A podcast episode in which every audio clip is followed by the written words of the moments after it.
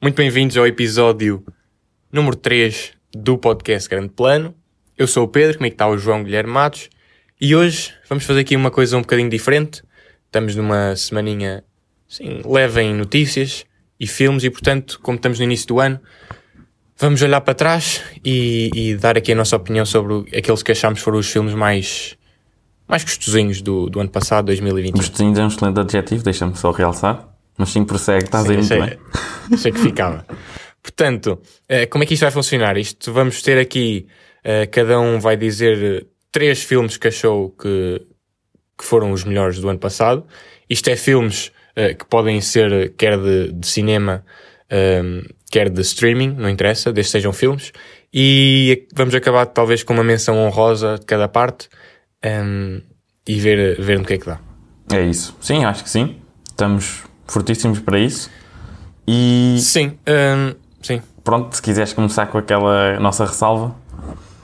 Sim, antes de, de começar aqui com os meus filmes, também queria dizer uma coisa que, enquanto estive a procurar para, para, para fazer esta lista, hum, apercebi-me que este ano vi poucos filmes chamados pequenos, ou seja, que não sejam grandes blockbusters. Eu também. E que, e que tem, tem a ver com vários fatores. O primeiro, claro, pensei já a pandemia, que tornou a ida ao cinema uma coisa mais especial, entre aspas, reservada para filmes maiores que realmente o justifiquem.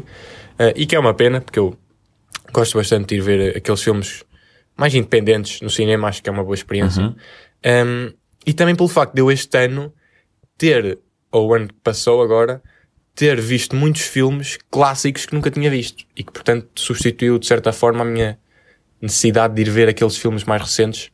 Um, e achei isso interessante. Não sei se ti- tiveste alguma experiência parecida. Epá, isso é claramente um dos fatores de estarmos numa pandemia e temos que escolher bem que filme é que vamos ver e também os próprios estúdios dos filmes que acabam por apostar nos últimos anos têm sido mais blockbusters porque acabam por ser mais ah, fiáveis à partida e também o facto de não existir cinema aqui em Aveiro ah, torna ainda a escolha um bocadinho mais importante porque de facto não é propriamente aqui ao lado, uma pessoa ainda tem que planear ah, todo um horário, portanto de facto os filmes que acabei por ver foi muito semelhante a ti, muito mais blockbusters e talvez os mais independentes. Acabei por eh, checar assim na Netflix, talvez. Pois, e, e tinha agora uma pergunta interessante que é: mesmo nós estamos muito tempo em casa, houve muitos filmes de streaming bons, Uh, mas eu sen- senti que vi muito mais séries do que filmes, porque não sei, a- aquela ideia de que a série será um menor time commitment no imediato, apesar de ter mais episódios e no total ser um tempo maior, porque tem aquela ideia de, de não ver o filme aos bocadinhos. O que é que tu achas dessa ideia de ver filmes aos bocadinhos? Eu, eu compreendo o que, estás o que estás a dizer e eu, eu simpatizo um bocadinho com essa ideia, porque eu quando é para ver um filme, eu gosto de o ver no mesmo, pelo menos no mesmo dia. Ou seja, se começar a ver à tarde e fizer uma pausa, tudo bem, mas tenho de o terminar. Porque eu odeio ver filmes, por exemplo, repartido ao longo de 4 dias. Sinto que é filme Mas serializado. não sentes que depois, mas não sentes que depois essa, essa, isso te leva a ver menos filmes do que simplesmente se começasses a, a ver o filme? Porque imagina, tu quando lês um livro também não lês todo de uma vez. É verdade, quer dizer, não, não sabes como é que eu leio. Também não, não sabes a velocidade a que eu devoro aqueles livrinhos. Não, mas, mas sim, eu, eu percebo o que dizes. Às vezes uma pessoa até tem 20 minutos, se calhar mais rapidamente vê um episódio do The Office do que inicia aquele filme que já quer ver há muito tempo que está na Netflix, não é? É isso. É um bocado isso. isso. Pronto, achei isso interessante uh, para comentar, mas então agora vamos, vamos passar para, para a nossa lista. Posso minho. Acho que o primeiro, sim, o primeiro filme que vamos falar aqui, vamos falar muito pouco, penso que também deve estar na tua, na tua lista, é o Homem-Aranha uh, No Way Home, que saiu agora em dezembro, nós já tivemos um episódio sobre isso, e que realmente para mim foi uma grande, uma grande experiência no cinema. Foi, achei espetacular o filme, foi uma, um caso de fanservice feito bem e em prol de uma história que, que foi coesa e que serviu o propósito a que, a que se propunha. E sinceramente foi, achei que foi mesmo um filme muito bom. Sim, é uma grande experiência no cinema e, e até acho que nós comentámos que é daqueles filmes que uma pessoa sai de lá com grande pica para, para, para os próprios desafios da vida que, que, vão surgindo. Sim. E eu gostei bastante e eu confesso aqui que fiz uma pequenina batota, porque como nós já tínhamos dedicado cerca de 20 minutos no nosso episódio 1, acabei por não o incluir nesta lista, apesar de claramente ele lá pertencer. Portanto, se calhar vou ter mais um filmezito que tu para falar, mas pronto, vamos ver. Uh, as pessoas pronto, podem ir checar o episódio 1 com calma e nós temos lá uma review mais densa. Portanto, qual é que é o teu segundo filme? Ora bem, eu vou falar de um filme que é possível que tu também tenhas trazido, que é o Dune. Hum, é, está aqui sim. É, que, que, para mim também foi um dos, um dos destaques do ano passado. É, eu sou um grande fã do, do Denis Villeneuve, dos filmes que ele já fez, é, e este filme não foi, não foi exceção. Acho que é capaz de ter sido um dos seus melhores filmes em termos técnicos. Um, muito bom. E, e, toda a equipa que ele conseguiu envolver nesta produção, desde o Hans Zimmer até ao, ao elenco, com, com pessoas como o Tim O elenco é doido. Rebecca Ferguson. Sim, sim, foi, achei que foi muito bom. Sim, eu, olha, eu, eu sinto que para já é, é, é, muito engraçada a história do Dune porque é tida como uma adaptação envenenada em Hollywood porque é extremamente difícil de realmente transparecer as palavras do Frank Herbert, que é o autor do livro, um, para o grande ecrã. E isso já na altura existiu uma versão em 1982 feita pelo David Lynch que epá, fica um bocadinho aquém da, da, da, da escala e da imensidão do que é o, o, o filme do, do Dune. Uh, o Denis, neste, neste caso, conseguiu adaptar e dividindo uh, com, com mestria a obra.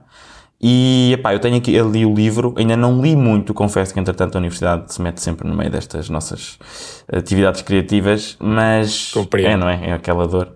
Mas as cenas que eu vi lá, que foram adaptadas, parece que foram genuinamente arrancadas do livro, o que demonstra também o quanto o Denis estava preocupado com o material. Até há uma entrevista em que ele diz que ele, ele fez este filme para o Denis de 14 anos, que foi essa a idade com que ele leu o livro. E achei isto Sim. extremamente interessante do ponto de vista do processo criativo.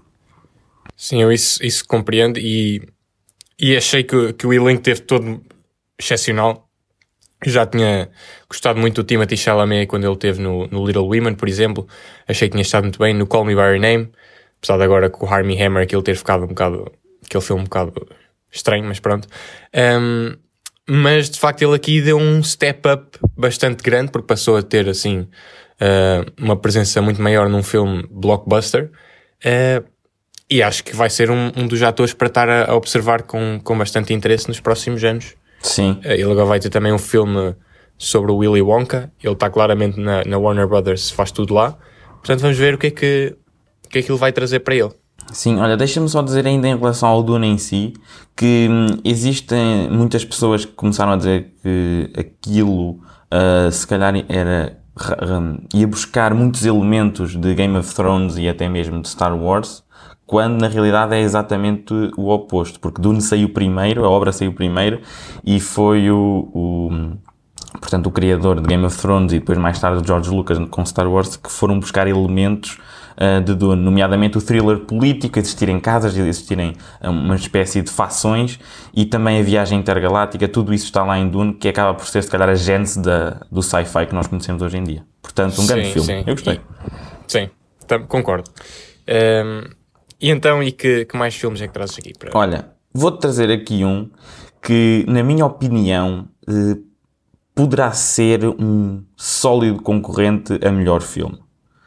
Portanto, é o Tic Tic Boom, que está na Netflix. Esse filme, um, ehm, portanto, conta com o Andrew Garfield no papel principal. Ele desempenha, uh, portanto, uh, a personagem do Jonathan Larson, que é uma pessoa real. Isto aqui é a história de vida do Jonathan Larson, que é um senhor que contribuiu imenso para a Broadway e era uma pessoa que nunca desistia do seu sonho, mesmo quando estava tudo contra ele nomeadamente uh, problemas da vida monetários, problemas de relações, problemas de, sei lá, famílias, etc. Ele estava constantemente a tentar ultrapassar as suas adversidades e ele tinha um sonho, desde novo, que era crescer e estar, um, ehm, portanto, a apresentar o seu trabalho ao nível da Broadway e ele era uma pessoa com imenso talento e toda, toda a narrativa é contada de, com uma perspectiva uh, bastante uh, cómica e ao mesmo tempo triste. Existe ali um, uma dualidade sempre presente, nomeadamente uma cena de, de discussão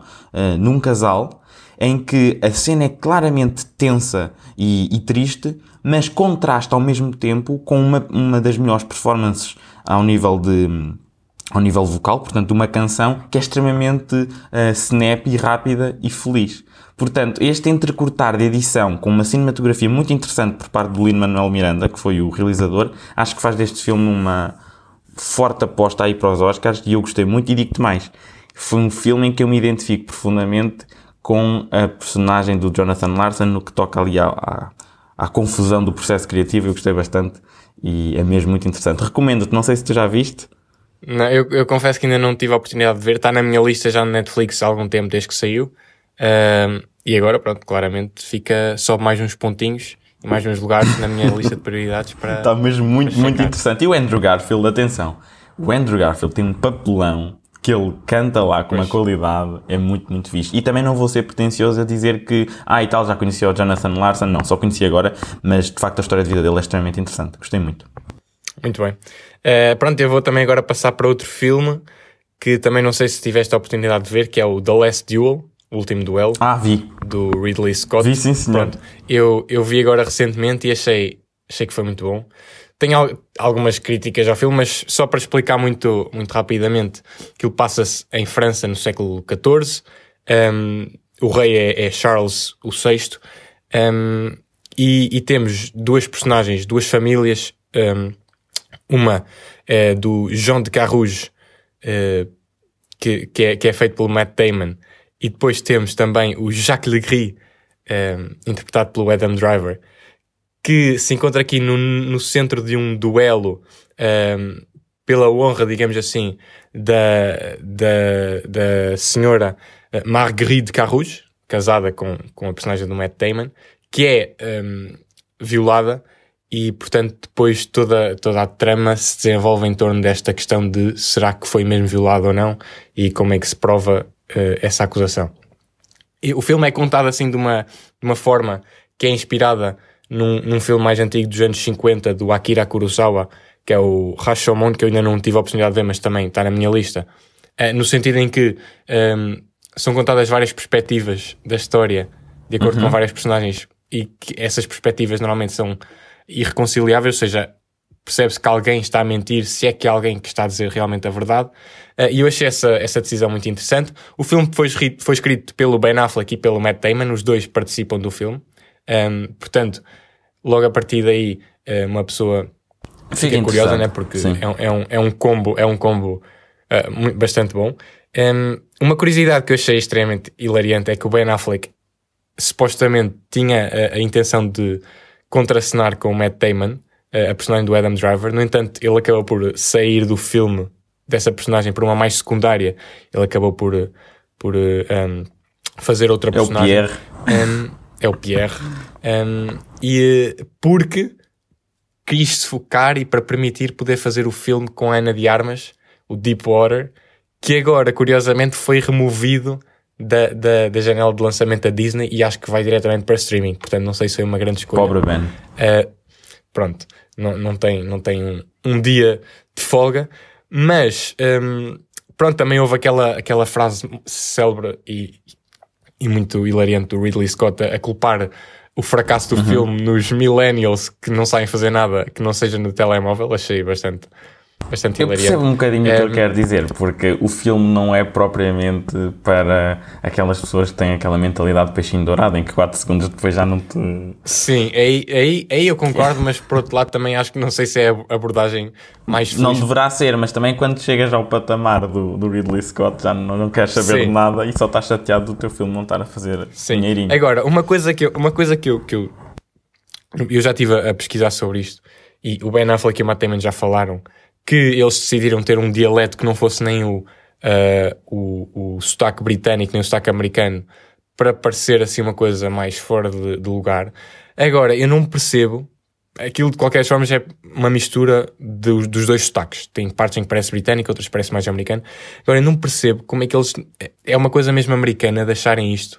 de acharem que uma pessoa que está a ver um filme passado em França, com personagens como uh, Jean de Carrouge, um, né? Jacques Legris, e depois falam um inglês perfeito. Uhum. Para mim, isso demorou um bocado para eu entrar na, na, história, até porque eles estão sempre a dizer que estão em guerra com a Inglaterra. Um, então achei um bocado, isso também é um bocado ridículo. Mas é, é assim a única crítica mais, mais firme que eu tenho ao filme. Pá, pelo menos um sotaque. Se, se, se, queriam falar em inglês, pelo menos um sotaquezinho de francês, não, não acho que não, não gostava. Uh, mas de resto achei que foi bastante sólido. E, e gostei também particularmente da, da Jodie Comer que fez lá de, de Marguerite Carrouge um, e o filme trouxe, trouxe temas bastante interessantes na minha opinião que foram explorados com calma, que o filme tem duas horas e meia, portanto teve tempo para explorar estas coisas. E, e acho que todos os atores estiveram bastante bem um, nos seus papéis. Olha, agora vou-te contar uma história que tu vais gostar muito, mas antes da história, deixa-me só dizer em relação ao filme, vou dizer o seguinte é um filme muito interessante.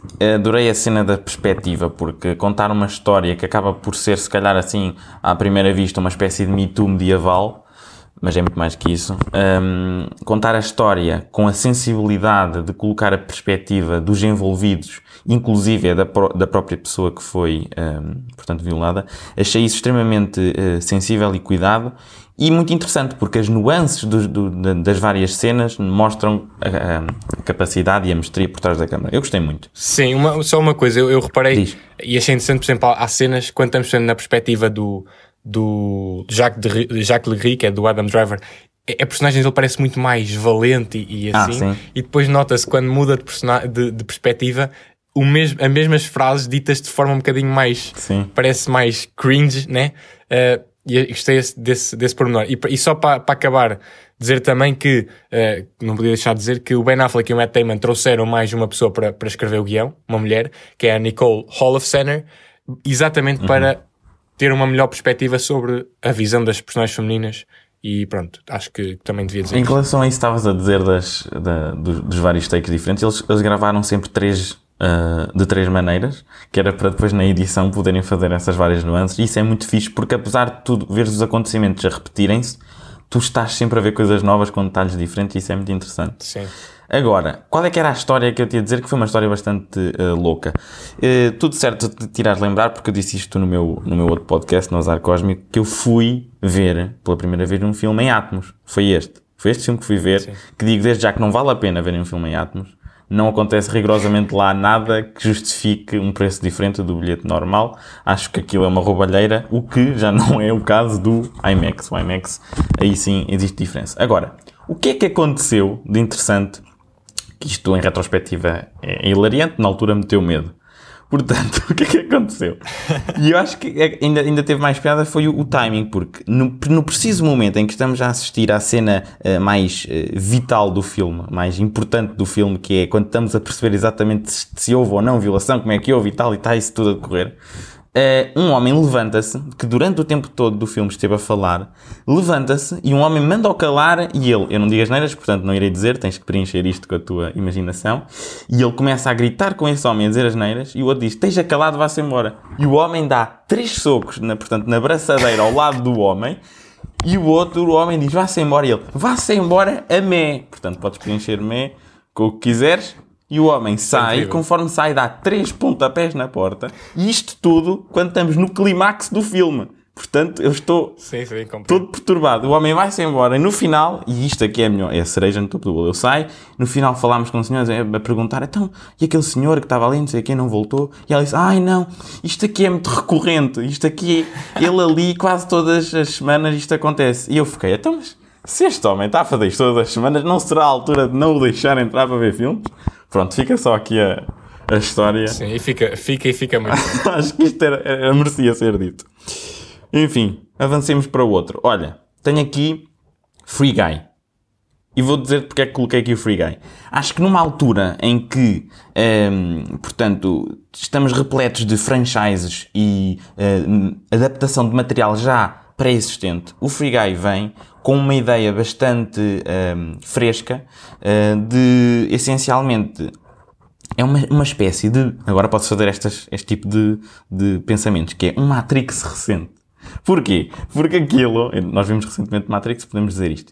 Porque o Free Guy, pá, é essencialmente, estamos num, um mundo digital, num jogo criado, e há uma, da, uma personagem lá que nós estamos a acompanhar, que é a de Ryan Reynolds, que vai se notando que tem umas características um bocadinho diferentes das outras, começa a perceber que se calhar o que ela está a viver não é bem algo real, coloca em causa essas questões de livre-arbítrio e o que é que andamos a fazer, e é um filme extremamente divertido, com a ação. O Ryan Reynolds mostra mais uma vez que o Deadpool não foi só um acaso, ele é uma pessoa com bastante carisma e é daqueles filmes que eu recomendo. E também saliento o facto da Disney ter permitido o uso de determinadas, hum, portanto, franquias, vá, para efetuar referências e inclusive é uma cameo incrível neste filme.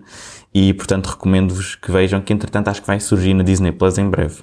Eh, eu também já vi, também vi o filme uh, e, e, concordo com tudo o que tu disseste, acho que é uma lefada de ar fresco nesta, nesta forma de, de querer reviver todas as franquias que já existiram, ter aqui uma nova IP um, de raiz que, apesar de ter as suas referências a coisas que já existem, é de facto uma coisa nova e original. Uhum. E, um, e por isso acho que, que deve ser. E, deve ser e o realizador é o mesmo que fez o Real Steel com o Hugh Jackman. Sim, e, e está, e está bem executado. Está muito, muito interessante. não, é, não é só uma boa ideia, mas uma boa execução também, portanto acho que. É um filme com, com, com coração. Eu gostei. Concordo. E mais? Pronto. Um, bem, agora queria falar aqui da minha menção honrosa, que, pronto, apesar de se calhar não estar ao nível em termos de filme uh, dos outros, é também uma coisa, uma, uma condição aqui bastante especial. Queria falar de um filme que saiu ano passado em streaming, que foi o Zack Snyder Justice É igual à minha. A sério? É igual. Pronto, então, então estamos iguais. Uh, porque, pá, eu acho que não, não se podia deixar de falar. Sim, era importante. Porque isto é uma coisa... Sim completamente sem precedentes na, na, na, indústria. O facto de um filme que já tinha saído em 2017, sob a forma, uma forma completamente diferente, ter sido dada a possibilidade ao realizador de restaurar a sua visão uh, e de ele poder lançar. Porque é importante explicar que o filme que saiu em 2017, apesar de ter o nome Zack Snyder, Sim. foi feito e editado e composto por um realizador que veio depois, que foi Joss Whedon, que fez os primeiros dois Sim, Vingadores. Exatamente e de facto mostra aquilo que, que toda a gente dizia, mas que pouca gente acreditava, que era que o filme de facto tinha sido completamente alterado. E foi. Da versão original. E foi. Tanto foi que uh, esta versão final ficou com 4 horas, uh, em que a versão original tinha menos de 2 horas e, e, e para metade. E eu também sequer, sinto era... que o próprio Zack, agora no, no, no, streaming, pensou: pá, já que é para fazer, fazemos com 4 horas. Se que ele fosse lançar, claro. lançaria se calhar com 3 horas. Claro, okay. claro. Pronto. Claro claro. E, e, e, pá, e achei, achei que tinha que trazer isto porque, porque é uma coisa completamente surreal. Nós podemos viver isto porque eu sempre achei que para sair esta versão iria demorar algumas décadas, como normalmente as Director's Cut demoram imenso tempo e, e não ia estar completa porque pronto, faltavam efeitos especiais e alguma parte da música não estava não feita. E foi um feito incrível e, hum, e depois, e tenho pena é que agora não possa continuar. Não sei se não vai é, continuar, sou... vamos ter, temos de ter calma. E, a única coisa que penso que pode vir salvar isto é, é a junção da Discovery com a Warner Brothers, porque de resto penso que, que o Zack Snyder não tem muitos amigos lá dentro da Warner Brothers neste momento.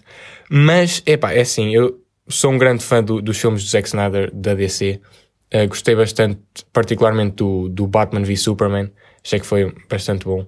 E, um, e pronto, se, se não der para continuar, pelo menos foi uma boa forma de do Zack Snyder poder ali atar algumas pontas soltas. E ter a sua trilogia. E, e, ter, e também te digo, sim, se a última vez que víssemos o Super-Homem fosse aquele uh, Super-Hombre, com aquele mustache escondido, sim. acho que seria um bocado mais triste. Sim. E pronto, e, e pelo menos uh, permitiu-nos ter eh, uma interação entre o, o, Joker do Jared Leto e o, e o Batman do Ben Affleck.